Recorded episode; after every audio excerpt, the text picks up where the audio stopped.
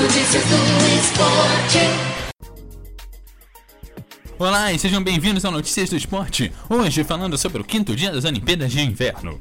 E eu começo o programa de hoje com uma correção. No programa de ontem, eu disse que a Rússia, Alina Zagritova, havia batido o recorde mundial e olímpico, mas ela bateu apenas o olímpico. Errei também ao falar da Anastasia Zumina. Eu falei que ela era francesa, mas na verdade francesa era a atleta Anais Besconce.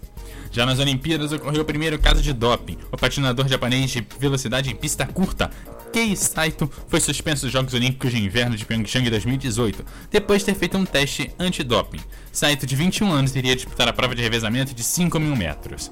Ele falhou em um teste fora de competição para a agente acetalosamina, que é utilizado para mascarar outra substância dopante. Um caso foi aberto pela divisão antidopagem da Corte Arbitral do Esporte. O patinador já deixou a Vila Olímpica.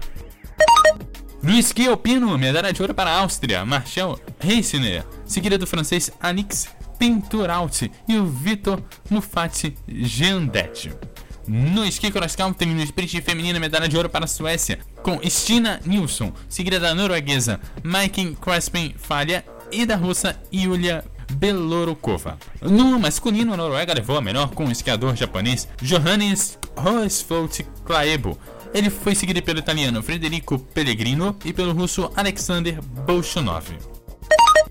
No curling, bronze para a Rússia ao vencer a Noruega por 8 a 4. Já na disputa do ouro, vitória canadense em cima da Suíça por 10 a 3.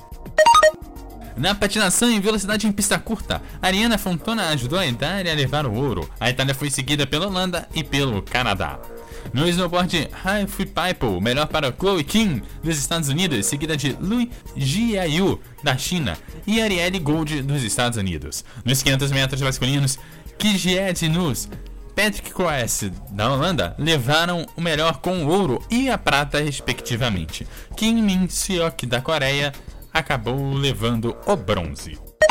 No hockey no gelo feminino, o Canadá bateu a Finlândia por 4 a 1 e os Estados Unidos bateram os atletas russos por 5 a 0.